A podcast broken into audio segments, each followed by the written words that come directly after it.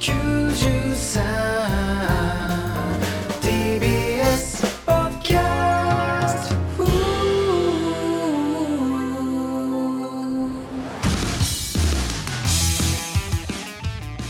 ーどうもからたちの大山和也と。前田壮太です、い。おい山添てめえ！おい切れすぎだってその切れすぎふだよ。ざけんなよあいつ。おい。どういうことですか？すいませんね。あのもしかしたら今先週のシャープ26と間違えて再生してしまったと思った方そうだよ。いらっしゃるかもしれませんけど、全く同じ構成でお届けしてるようにシャープ27で間違いはないです。もうこちらサイドが言わないと勘違いする可能性あるからね。あの前回ですねスーパー山添大作戦の公式 X にアップされたアフタートークにて山添さんがゆいちゃんからパリのお土産であるモナリザのライターをもらいイチャつく2人を見せつけられたことにより俺は公開ネトラレプレイを食らい我を失いましたまあ相当切れてたからね、あなたが。悔しいけどゆいちゃんの気持ちは山添にある。ゆいちゃんが幸せなら俺は引き下がるべきかもしれない。やや違う違う。付き合ってるわけじゃないからね。なんか勘違いしてるそう思ってました。うん。しかし前回の桜橋919にて山添氏から衝撃的な発言が飛び出しました。はい。ことをちょっと説明しますと、山添氏は先日福岡に仕事で行きました、うん。空港の保安検査場でカバンの中にライターが4つありますって言われたらしいの。うんで飛行機にはライター1つしか持ち込めないらしくて。でライター4つ持ってる時点でお前お前ハイジャックでもするつもりだったんかぐらいな感じなんだけど。いやいやいや違う違う違う。タバコ吸う人はね結構持ってるからね、でそのうち3つをまあ捨てなきゃいけないとか保安検査ルルール上ね。に預けないといけないみたいな、まあ、捨てると同じことなんだけど、うん。でそこで山添さんはそこではゆいちゃんからもらったモナ・リザライターを持ち込む一つに選びだました、ってせっかくもらってるわけだからね、この時は山添氏にはまだ人間の心が残ってました。いやまあまあでも普通じゃない。だって残り3本は自分の自前のライターでしょ？だって、はい。で福岡で仕事であの寄席で一緒になったビスケットブラザーズの原田君に、ん。竹本ゆいちゃんからもらったモナ・リザライターを貸したと。まあタバコ吸うからちうんょっと貸してくださいみたいな、貸してはい。くださいってことね、そしたらですね原田君がそのライターのオイルを使い切ったと。まあ相当なヘビースモーカーなんでしょうね。相当じゃない？だって1本使い切るってね。で、まあ、それはそれでいいんですよ。で、別日に北海道に行く際に、また空港の保安検査場で山添さんが、ライターが2つありますと言われましたと。うん。学ばない男ですよ。まあねルールもう教わってるわけだからね。また1つ捨てなきゃいけないと。はい、保安検査官に預けないといけない。うん。それを聞いててね、俺はそのラジオ聞いてて、俺はあ山添さんかわいそうだなと思って、ゆいちゃんからもらったモナリザライターはもうオイル入ってないから、もちろんそっちを選ぶと思ってるからね、俺は。もう吸えないもんね、そっちあ山添さん、ね。北海道でタバコ吸えないじゃんと思って、かわいそうだなと思ってたら、山添は言いました。竹本さんからもらったライターの方、保安官に渡しましてね、ヒヒヒヒヒヒヒヒヒ。おー怖いってお前。あのクソガキが！いやお前さクソ野郎がバカ野郎！バカ野郎お前お前完全に放送禁止用語言ってたぞ。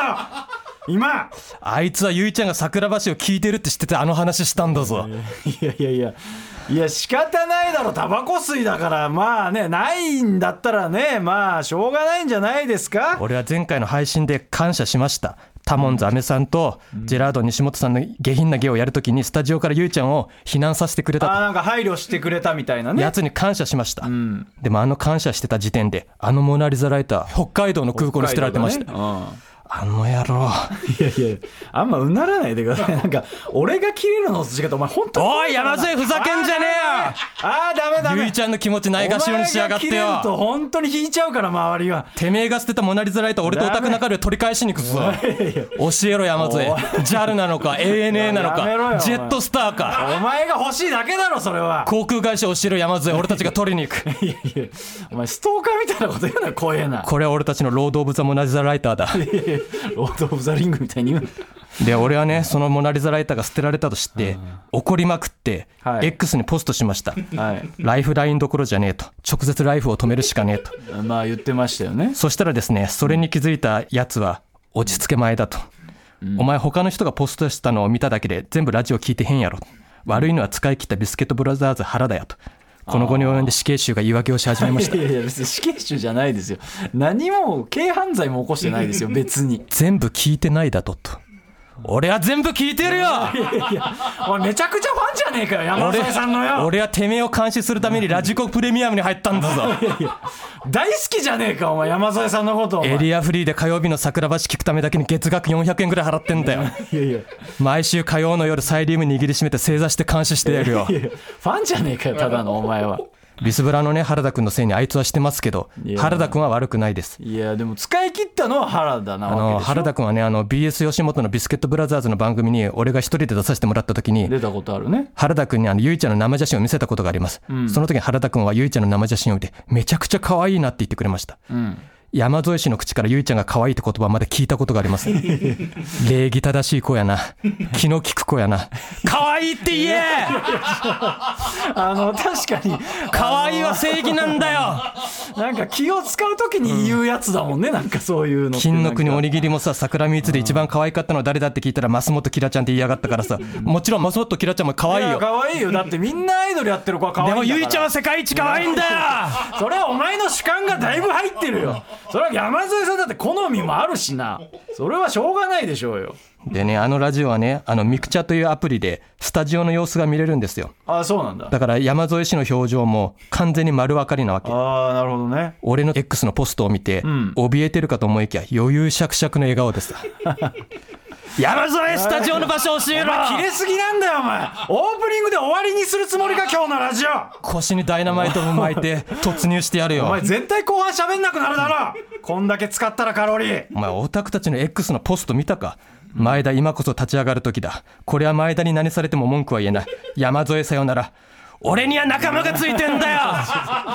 お前普段の俺のやり口みたいなことしてんじゃねえ俺の手法だそれは。全員社会不適合者だよ。やめろ。だからこそ何も失うものはねえんだよ。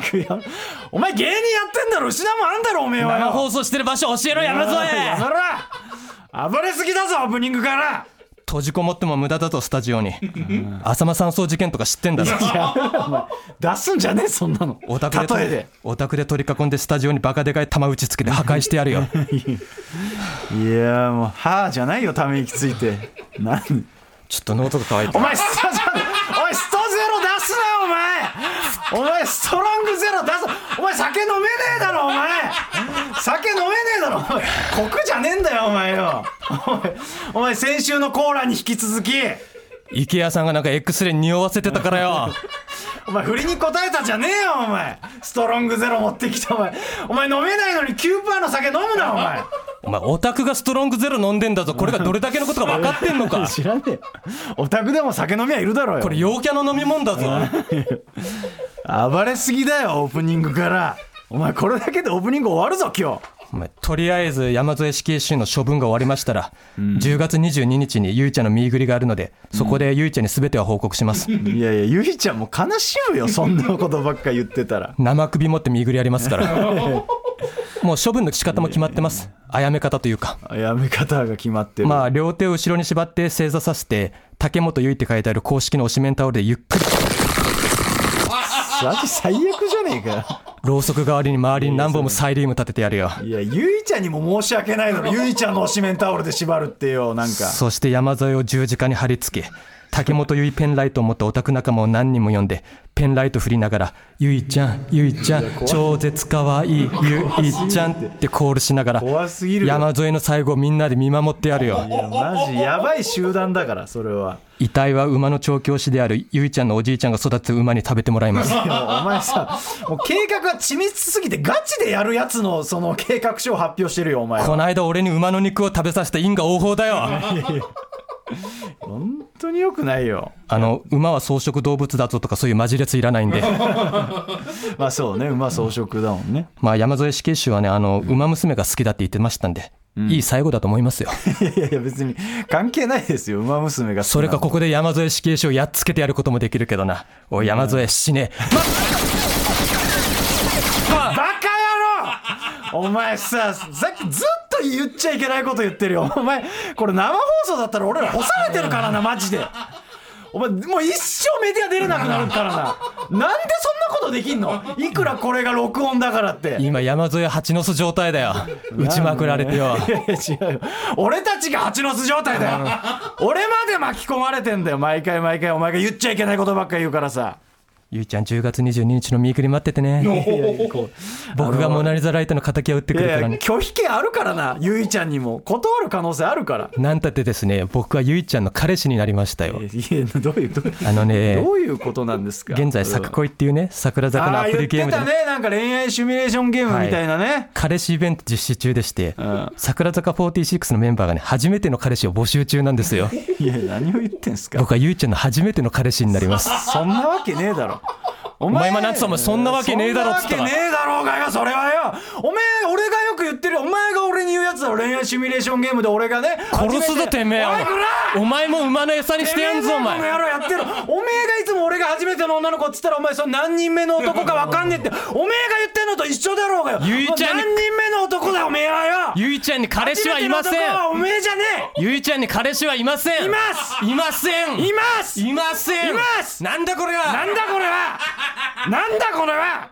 クソみてえなラジオだなお前ふざけやがってよ。ちょっと前に払ったなんか築地市場のなんかあのやり合いみたいなことやりやがってよ。なってねえよ別にそんなによでね。やそのゲームのね作恋の彼氏のイベント？彼氏イベントがね恋の赤点脱出編っていうねもうタイトルからしてオタク煽られてんだよ。赤点だと？まずお前らは赤恋に関して赤点って決めつけられてるし。でねあの、この間それのなんか配信があってそのせ宣伝というか、うん。番宣みたいな感じのやつで、で森田ひかるちゃんがねあのその YouTube の配信で、メンバーの彼氏になれるチャンスはここしかないのでって発言してね、オタクたちがねやっぱりオタクはゲーム内でしかメンバーの彼氏になれるチャンスはないのかってみんな落ち込みましたよ。なんかほんと夢から覚めるね。そういう一言って いやお前もうこの後喋れんのか。まあとりあえずねお前がね松崎さんとあの頃に戻れないように俺も山添さんとあの頃には戻れないんいやだ別に揉めたわけじゃないから俺は。ちょっとラジオを聞いて俺が怖くなったってだけの話だからね、もうここまで来たらきっちりとね落とし前つけてやりますんで。いだとしたらもう松崎さんと俺肩組めるから 別に。お前と比べれば。やまさかね山添さんにゆいちゃんに取られるとはね。いやだから取られてないのよ。だから共演してるだけであって。なんかずっと勘違いされてますけどゆいちゃんは彼氏いませんからね。はい。はいじゃあ、はい。あのお前スキャンダル出たらどうすんだよお前。仮にゆいちゃんにさ、もうこの状態じゃいられなくなるから。もう俺はその時はこの世から去るよ。ちょちょちょちょっとやめてくださいねあのあなたのはね冗談に聞こえないんですよ本当にあのところでさはい俺見てなんか気づかないいやななんですか？ストゼロ飲んでちょっと顔真っ赤になったっていうことですか？あんまりあんまりあんまり飲んでないのに顔真っ赤になってるとこじゃないですか？3日前に髪の毛切ったんだよ知るかそんなこと。これだからエロゲは嫌なんだよ。人の変化に気づかないっていうさ。エロゲの女は何も変化しねえからな。俺たちは推しメンが髪のの毛切ったらすぐに見ぐりで報告するぞ。お前 お前俺に気づいてほしいのかよそもそも。だからお前らさえエロ界隈のやつらはさエロ界隈ってなんだよ。地上波でやってたアメトーククラブ傑作選にも全部省かれるんだよ。お前ほんといらんこと言うなさっきから。エロ漫画サミット除外されてたぞ。いやだからそのねこの間あった『アメトーーククラブ傑作選っていうのでね、俺も知らなかったんだけどねなんかそれやってる。放送されて俺も見ましたけど、確かにあなたのねやったそのメイドカフェ芸人っていうのはちょっとダイジェストで出て、あなたもちょっと出てましたけど、確かにエロ漫画サミットは一切出てませんでしたよ。で それはしょうがないじゃん。わかるじゃん理由はさ。VS デカチンおじさんの話したからだろ。関係ねえよ。そこ以外で出せたろ。例えば関係ないんだったら、ね、デカチンおじさんめちゃくちゃ強えじゃねえかお前。いやバイオあいつの話したら地上波全部は出れねえじゃねえかよ。出れるわ別に。アメトーク側がひよったんだよ。エロ漫画サミット使え。本当にテレビ側がビビってるからな。まあでもねアメトーククラブの隠し玉として用意してくれてるわけですよ。だからあえてよアメトーククラブ入った時の喜びのために撮ってくれてると。そういうことじゃなお前さいですか。ただ単純にさその地上波で流せないからその流れなかったって思ってるかもしれないけど単純に傑作じゃなかったって可能性もあるから お前最悪だなお前。全員滑ってたって可能性もある。滑ってるとか受けてるとかねえからアメトーククラブにもうディープな話をお届けするというかね、まあだからちょっと見どころじゃないけど俺 VS デカチョンさんプレゼンさせていただきましたけど。なんだ？なんだ？なんだ？なんで今変な音楽鳴ったぞこれ。関係あるかなんでななんだ？タイムアウトかこれ。俺のトークタイムアウトしたのかこれ。ふざ終わり俺のトーク。なんだよこれ。滑りましたよって滑ってるとかねえだろ。ふざけんじゃねえこれ。俺のトーク削るな。これなんななんだよこれは。だから蛍原さんにねそのプレゼンでこの中で一番良かったのどれですかって言うと蛍原さんに俺選んでもらってるわけあよ VS デカチンおじさん？そうなんか MVP みたいな感じで選んでもらって蛍原さんがこれ買って読みますって言うといやもうね最高だったんだからへえ 興味ねえな。興味ねえな。でもさこの間さ X でさ EXIT のりんたろーさんとかもさ、い。なんかそのときメモについてさ、はいはいはい。なんかつぶやいててさときメモ。なんだっけな登場する女性たちと大体同じ割合で均等にデートに行かないと爆弾が爆発して本命とうまくいかなくなるみたいな。ああだからときめんはそういうシステムだったのかな、子供ながらにその女性ってそういう生き物なのかと感じたって、こういうところに気づくかどうかでね人生だいぶ変わってくるよな。いやいや。それ俺よくないと思うけどねその手当たり次第平等に行くから浮気しまくんだろうがよ。現実世界でモテまくる人さ二次元に閉じ込められたまいやいやまのお前。俺たちは一途なだけだよ。ちゃんと攻略してから次の女の子行きますから浮気なんかしませんさから。お前エロゲ ED とか言ってたじゃねえか あったね、そうだよ。俺はエロゲ ED よでいやーそれについてもねいろいろ反響ありましたよ。だからそこに関してもね。だからまあ結局さなんかまあ俺はずっと抜いてますは反反応あったの？はは何が？そいやのチンコの話？チンコじゃねえよ。チンコの反応じゃねえよ。チンコの反応。とかお前急に下ネタ言うなよお前。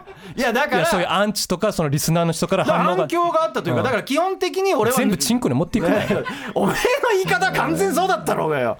だからそれこそ俺は抜いてないってずっと言ってたけどやっぱみんなは大山が嘘ついてるやつだみたいな。だから抜いてるのに嘘ついてる。だから基本的に皆さん抜いてると思ってたわけですよ、うんみんな思ってたよ。だけど俺の先週の告白を聞いて本当に抜いてないってことになって、もう俺たちのせいで抜けなくなってごめんとか、シックスセンス張りの大どんでん返し来たとか、結構大騒ぎにはなってたよ、そこに関しましては。知らねえよそんなこと。は 知らねえよじゃねえよ。いやだからみんなびっくりしてたよ。み抜いてると思ったら本当に抜いてなかったっていうのでね、反響はありましたよ。なんでシックスセンスバリの大どんでん返し。俺が言ったんじゃない。言われてただけだ 俺は。ね、そう書かれてましたから。いやーだけどおいプルプル手震わせながらストゼロ飲むなお前。飲む勇気ねえんだったら飲むなお前。お前この後のラジオに影響あるかもしれないじゃねえんだよお前。だいぶ酔いが回ってきたぜ。もうこの後ダメかもしんないです、こいつマジで。えーさあそしてですね N93 は10月から要ストーンが参戦し、はい。新シーズンがスタート。10月からのポイントは一旦リセットされ上半期の順位に応じたポイントが与えられます、えー岸高野は5ポイント。唐立は4ポイント。金の国は3ポイント。パンプキンポテトフライは2ポイント。要ストーンは0ポイントからのスタートですえー下半期も地上波枠を目指ししのぎを削っていきますということでだこうなるってことは要ストーンさんはもう半年はもう地上波行く権利はないっていうことでもないああなるほど。差が5ポイントしかないから全然半年でまくって半年後に要さんがあ後から入ったのに地上波枠を取られる可能性があるあと。あなるほどね。本当に恐ろしい話ですよこれは。半年意味ねえじゃねえか要さんが取ったらよ。絶対許さねえぞこっちはお前。めちゃくちゃ強いぞ要お前さん半年こっち恥かかされまくってんだこのラジオで。なんで負けなきゃいけねえんだよこれで。売れてねえのにアンチだけ増えやがってよ。おめえのせいだバカ野郎。アンチ増えんなよこれじゃえー、もうということでねそれで m は1決勝行った人ぐらいアンチ増えてたからね。行ってないのにね。なんでしょうね。応援する声全く聞こえませんけどね。えー、それでは参りましょう。N93 からたちの最果ての先生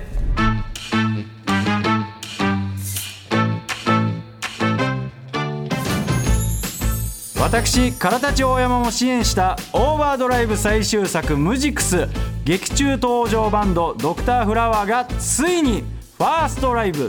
10月7日ユナイテッドシネマお台場をライブハウスに改造し爆音ライブ。劇中同様に進化するドクターフラワーのライブを腕の毛逆立つ爆音でぜひ体験してみてください。チケットは残りわずか絶賛販売中。この放送でソールドアウトしたらバンブーさん次回もスポンサー考えてくれてるみたいです。本当恐ろしい男ですよ。なんだよこれは！おいいや最高の最高のスポンサーださっき俺は別部屋に閉じ込められてよ。ろ 俺だけ収録してね。桜ミーツでも別部屋に閉じ込められてホームであるここでも閉じ込められて。おめえはずっと閉じ込められるようなことしてんだよ放送禁止用語言ったりとかよ確かにそうか。ブーちゃんスポンサーになってこれ初めてか。ブーちゃんってなんだよ。初めて聞いたあだ名で言うなよお前。バンブーさんなお前。お前バンブーさん出てこなくてブーちゃんって呼んでんじゃねえかお前。お前豚じゃねえんだぞお前。いやーでもよかったですね。ということでスポンサーね、えーでメールご紹介いたします、えーラジオネーム超一軍さんからですね。はい。前田さん大山さんいつも楽しいラジオありがとうございますただのリスナーとして楽しませていただいておりましたが X で私の話題を取り上げていただいたのでメールを送りました。うん先日浅草を歩いていたところリップグリップ岩永さんとお会いしたものです。浅草で見かけ話しかけさせていただきました。岩永さんは大変驚かれておりました。反応はちゃんと三軍でした。一緒に写真を撮っていただきましてありがとうございます自分も昔リトルバスターズやグリザイアの果実など少々エロゲをプレイしていたことがあり大山さんのお話に対して多々共感しておりました。しかし現在の私は2次元への限界を感じ3次元に行くも好きな人に振られ坂道グループにはまりアイドルオタクとなりました。前田さんの教えの思いグループに対する熱量尊敬しています。どこかの現場で前田さんに会えることを楽しみにしています。貴公子のような岩永さんは少し怖かったですということで、えーだからエロゲから、えーアイドルオタクになってますけど、長文だな！ちょっと！お前エロゲに片足突っ込んでるよこいつはちょっと。まだ名残があるな。名残あるよ。ちょっと長いぞこいつ。これさその岩永君がさ X でポストしてたやつでしょ？はいはい。多分そうですね。ね、なんか浅草でなんかその劇場の前とかでなんか客引きかなんかしてたら話しかけられたみたいな、でさその時もさなんかその人の見た目は超一軍でしたみたいなこと書いてたじゃん、うん。でラジオネームも超一軍じゃん。超一軍これ台本にさ写真があるんだけどさ、送ってきてくれたっぽいね、どう見てもまあ。5軍のメガネデブなんだよな、あんま言ってやるなって。5軍のメガネデブって。俺3軍ぐらいで言うのかなと思ったら5軍のメガネデブはだいぶひどいこと言ってるよいやでもねそれこそさこれはさあのエロゲオタクからアイドルオタクってだから、このラジオでも多分喋ったと思うんだけど、あのエロゲに氷河期が来たタイミングがあるんですよ。それこそ会いに行けるアイドルが出たあたりからが出てきてからね。あのエロゲユーザーがアイドルオタクに流れるというだからこいつはもうまさにそいそいつなのよ。エロゲからあ会えるアイドルが出だしてきてみたいな。じゃあこの写真の笑顔とかお前ムカついてるんだよいや裏切り者だからねこいつはだ俺たちはずっと二次元の旅人なわけよ。こいつは挫折したやつだからね。挫折じゃねえ栄転だろ。挫折だよこんなもん。一番ダセえやつだよ。エロゲから逃げやがって。最果ての先生。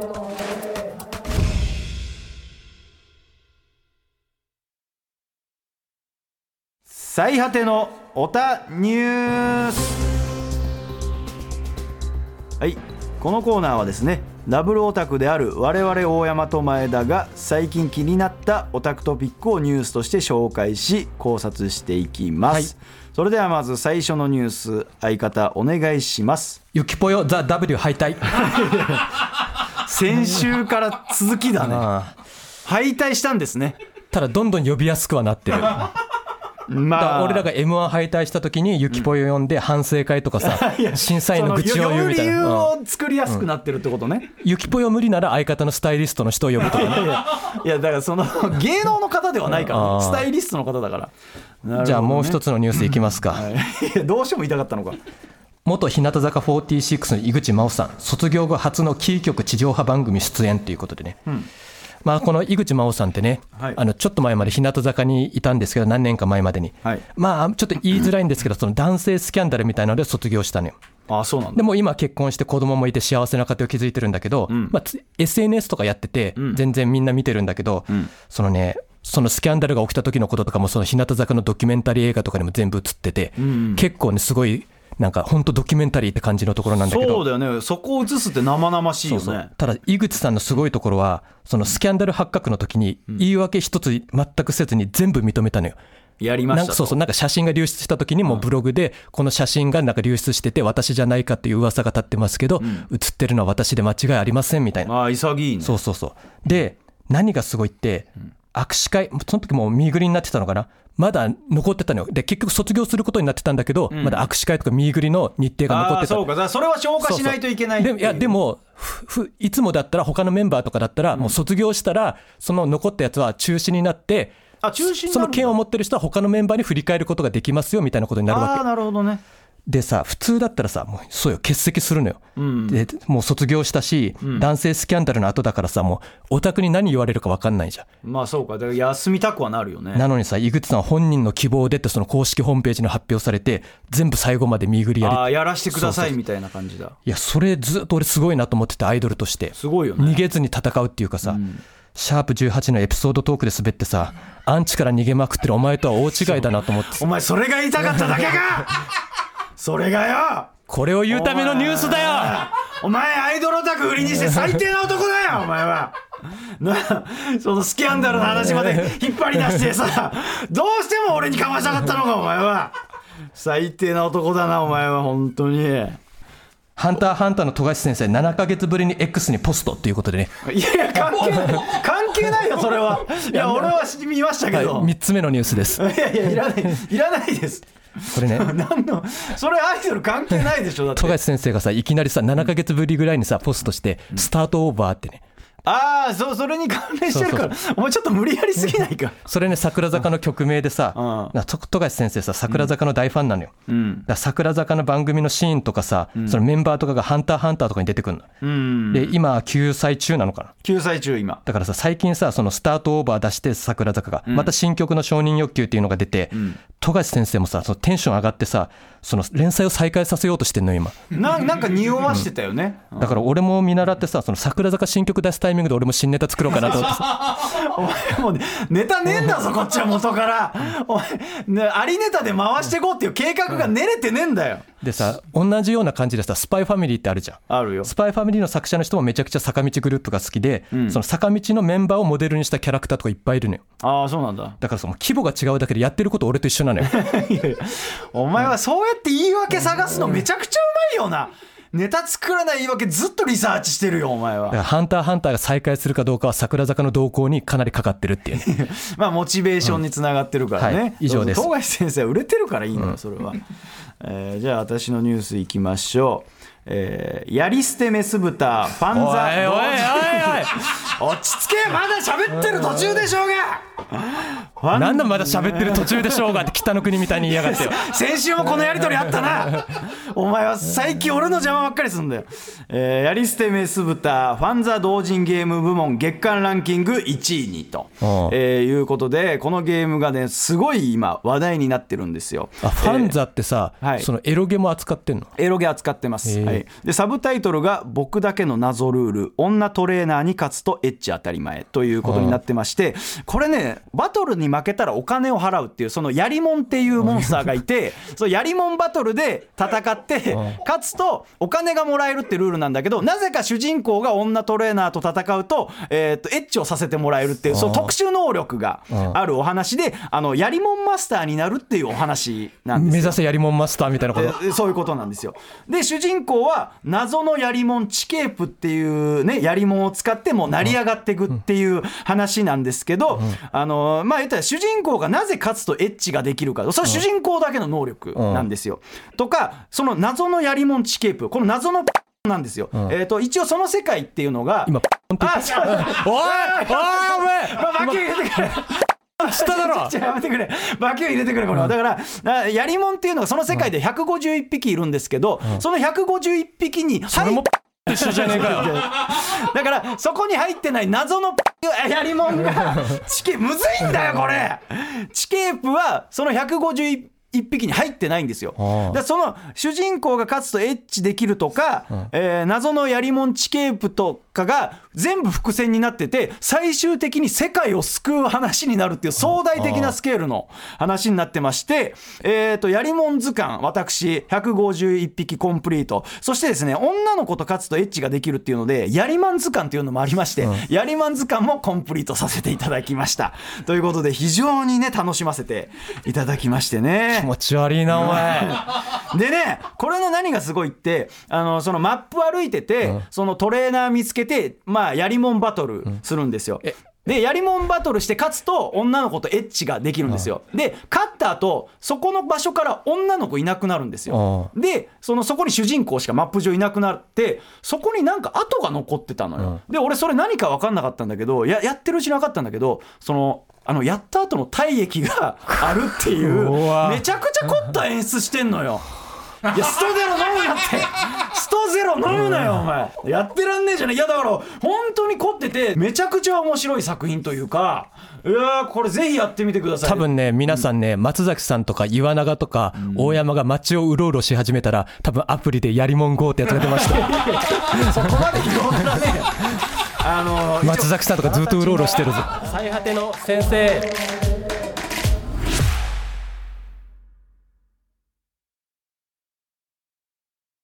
2軍3軍。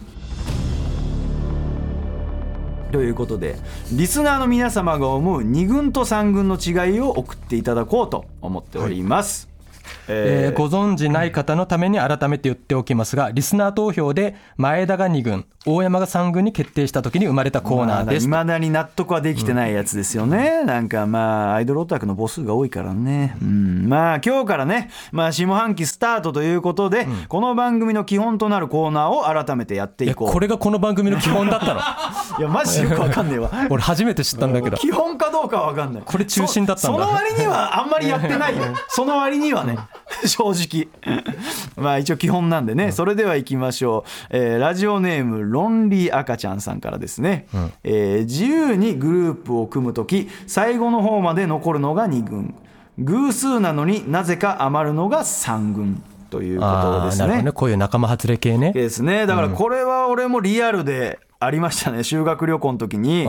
あのオタク同士で5人でバッて集まってもうすぐ組めたのよ。えオタク同士で集まったのに仲間外れにされんの？いやじゃあ落ち着け俺の話聞けってお前。だから5人同士でガッて集まったんだけど4人組のグループじゃなきゃいけないってなってああの瞬間で俺に視線が集まるっていう。いや俺みたいないや俺かいっていうので俺が引き下がって別のグループに俺は潔く行きました。やっぱオタクのヒエラルキーの中でもエロゲって一番下だかいらね。や違う違う。いやそいつらもエロゲやってんのよ。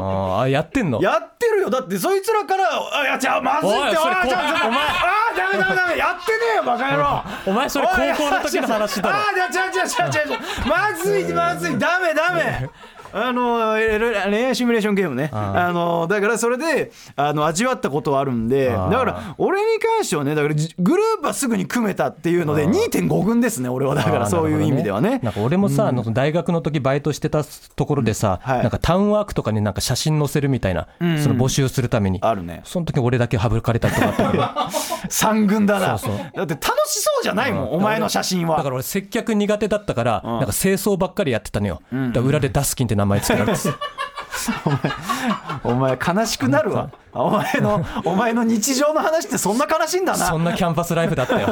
お前アイドルオタク以外の話って悲しいんだな。お前もうしなくていいよもう今後。悲しいから、えーじゃあ続きましてですね、えー旧式のイエローさんからですね。給食給食なのかな？旧式？旧式かな？旧式かのイエローさんからね、えー誰にでも敬語なのが2軍後輩などの立場が下の人だけには異様に強気なのが3軍ということでまあ人によってあ態度変える人みたいなことですよね。じゃあ後輩のジャンボにさ本を押し売りされてる大山は何軍なんだろうな。その話すんの？うん。マジで。いやーそうね。だからそのジャンボっていう後輩芸人がいるんですけど、レインボーのね。なんか本出したらしいんですよね、なんかそれこそ今日たまたまうん。持ってるんですけどね、うんえーっとね、えー説教男と不倫女と今日旦那を殺すことにした女っていう本出してて、うん。まあなんか芸人の方がねあの結構ジャンボから買うっていうのがあるんですけど、なぜか俺にだけ買ってくださいって押し売りするっていう。なかなかだよね。まあね。なかなかないよっていう。で、なんか、まあ俺も押し売りされたから、まあそれは分かりました、買うよって言って、サインまで書いてもらったんだけど、やっぱ、大山くんへなのよ。3だろ、普通。いやっぱ舐めんのよいやお前後輩から舐められてるよな。俺ずっと舐められてる。あのフリークっていうさコンビがいてさ後輩の一個下に。あーそうね。うんそのその富田ってやつがさ俺ら二人でいる時に「あ前田さんお疲れ様でした。大山じゃあな」とか言ってるじゃん。いやそうね。いや俺そのねたパターンのいじり3人ぐらいいんのよ。みんなその17期ね17期3人が同じいじりするからなあの米目と松本な。うんで後輩にも「大山挨拶ねえぞ」とか言われてんじゃん。言われてるね。本当に雑ないじりされてな。俺先輩だよなってもう小島さんみたいな小島だよみたいな感じでさ。先輩だよ。先輩だよって。もう名前でもねえから。小島さんのハイパー介護官みたいな。先輩だよっつって何なんだよこの絡みみたいな。のありましてね。えーと続いてラジオネーム馬の栗に来たぜこいつ 久しぶりじゃねえかよ。待ってたぜ。まあなんで喜んでんだよ、えー乾杯の時おっぱいと言って変な空気にするのが2軍。おっぱいと一生縁がない自分自身に献杯するのが3軍ということになってますねどうですかこれに関しては。PS ってなんか。あー PS もありますね。PS 先日前田さんから馬の栗に念仏は男性なのか女性なのかという質問をいただいてましたが当方は29歳男性既婚です。おい勝ち組じゃねえかよこいつ。結婚してんぞ。いいだろそれはまあ馬の栗に念仏なんてね、まあそれはもう男性でしょうよ。そっかそっか。なんかあなた確かにまあは女性って疑ってましたけど。うん。確かにな、その栗を目の前にしてさ念仏を唱えられるってさやっぱ結婚してるやつの余裕だよな。いやいや。そこまで深い意味はないと思うよ。うん。まあね。今晩嫁の栗に念仏でも唱えてみたらどうだい？やめろよ やめろよ、えーまあでもねそもそもねなんか、そのおっぱいっつって変な空気にするのが2軍って言ってるけど変な空気にしてる時点で3軍だろこれは。もう おっぱいどうでもよくなっちゃったんだよな俺。でななんすかそのでやりちんの発言ですかそれは。いやいや違う違う。その馬の栗に念仏俺ちょっと下に見てたからさ全然既婚者だっていうのを知ってなんかちょっとねなんかがっかりしちゃった。全然俺より上だったわ。急に残念になっちゃったんですね、お前は VR ゴーグル越しにおっぱい揉むんだっけ？いやいや俺そこまで進んでないですあそうなんあのお前調子悪くなってんじゃねえかストロングゼロのせいで酔いが回ってきてんだよこっちは顔真っ赤にどんどんなって喋る元気もなくなってきてよ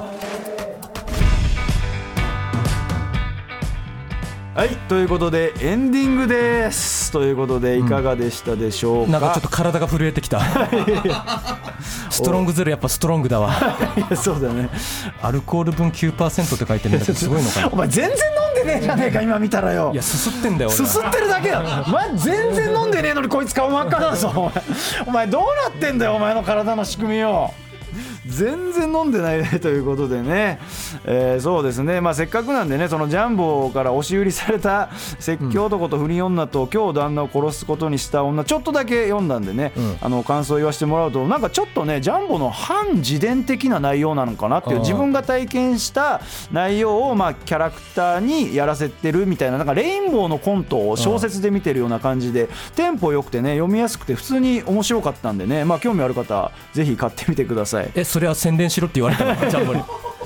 言われてるねこれ。多分 多分これ言われてるね俺。いやまあねでもせっかくねあの買ったんでね、あのよかったら興味ある方買ってくださいということで、えー番組の感想やネタは最果てアットマーク TBS.CO.JP までお願いします、えー採用者全員にサメマンマ先生がイラストを手掛けた番組ステッカーを差し上げます、えー送り先の住所もお忘れなくそして TBS ポッドキャストの現在開催中のキャンペーンのお知らせです。推しの番組の魅力をまだ聞いたことのない周りの方に向けて X で語ってほしいというこのキャンペーン。締め切りは10月19日までなんですがこれが最果てが結構いいところまでいってるのにあともう一押しという感じらしいということでえー参加された方にはいろいろと商品もあるんですがそれはそれとして上位の番組は首都高や赤坂駅の大型サイネージでデカデカと番組が紹介されるらしい。首都高でこんなの看板を打ったらもう事故起きるぞお前。見たくないか、最果ての乳搾り画像が人々のフォトスポットになっている光景を。簡単だ最果ての感想はすべて「ハッシュタグ最果ての先生」「ハッシュタグ推し番聞いてみ」をつけてポストするんだ何回だってポストしていい。お前たちは試されている。寝る間を惜しんでポストしまくれ。なんだこの台本は。言いづれえなこれ。まあ、めちゃくちゃ熱意がある。千葉さんが作った台本ということで、えそのまま熱演させていただきましたけども。エロゲーリスナー並みに長いということで、えーということでね本当にねでもねこの企画が最果てがねなかなかあの有名な硬いところに肩を並べていいところまで行ってるってことであのもうこれはね上位3組まで入ったらなんかいろいろあるみたいな話らしいのでもうぜひ盛り上げていただけたらお願いと。い。うことでお願いします、はい。ということでそれでは終わりましょう、えー最果ての先生からたち大山と前田がお送りしました。それではまた来週。バンブーさんに届け。いや今回はいいこと言うね。ブーちゃん。やめろよ。11月も頼むよ。ブーちゃんってお前が初めてよ